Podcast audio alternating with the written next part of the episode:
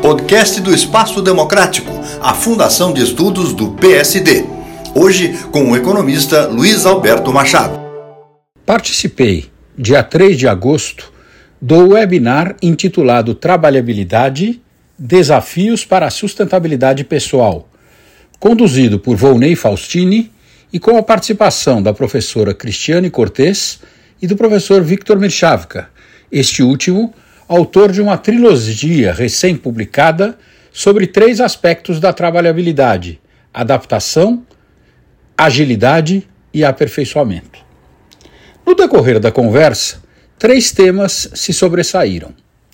O primeiro referiu-se à diferença entre trabalhabilidade e empregabilidade, explicada pelo professor Victor como a capacidade de uma pessoa gerar renda para si a partir de seus talentos e por toda a vida. Ela ocorre quando uma pessoa se preocupa com o trabalho que ela pode desenvolver, dependentemente ou não do emprego.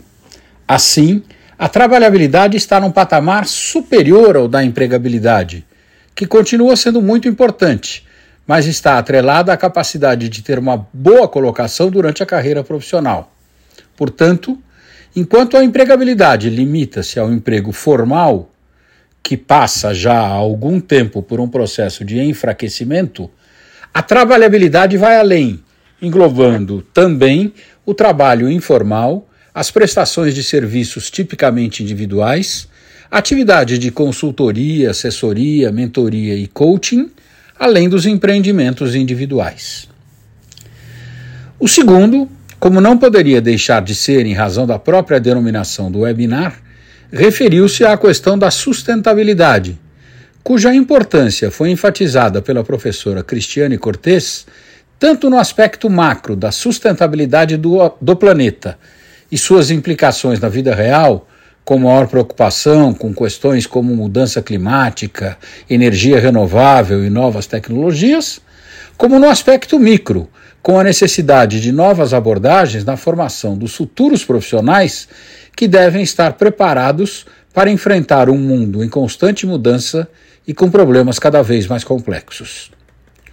O terceiro, que ocupou boa parte da conversa, envolveu o impacto da inteligência artificial na trabalhabilidade, em especial o risco do desaparecimento de muitas ocupações que podem ser realizadas com vantagem por máquinas e robôs. Em minha opinião, este não é o principal problema, uma vez que ao longo da história esse temor sempre existiu. Na época da Revolução Industrial, surgiram os luditas, empregados sindicalizados que invadiram fábricas para destruir as máquinas com receio de que elas tomassem eh, seus empregos. O mesmo ocorreu nas revoluções seguintes, tanto na caracterizada pelo surgimento da eletricidade, quanto na marcada pelo surgimento dos computadores e da informática. Em todas elas, confirmando a teoria da destruição criativa de Joseph Schumpeter, as novas oportunidades surgidas compensaram as perdas e o padrão de vida da humanidade não parou de evoluir.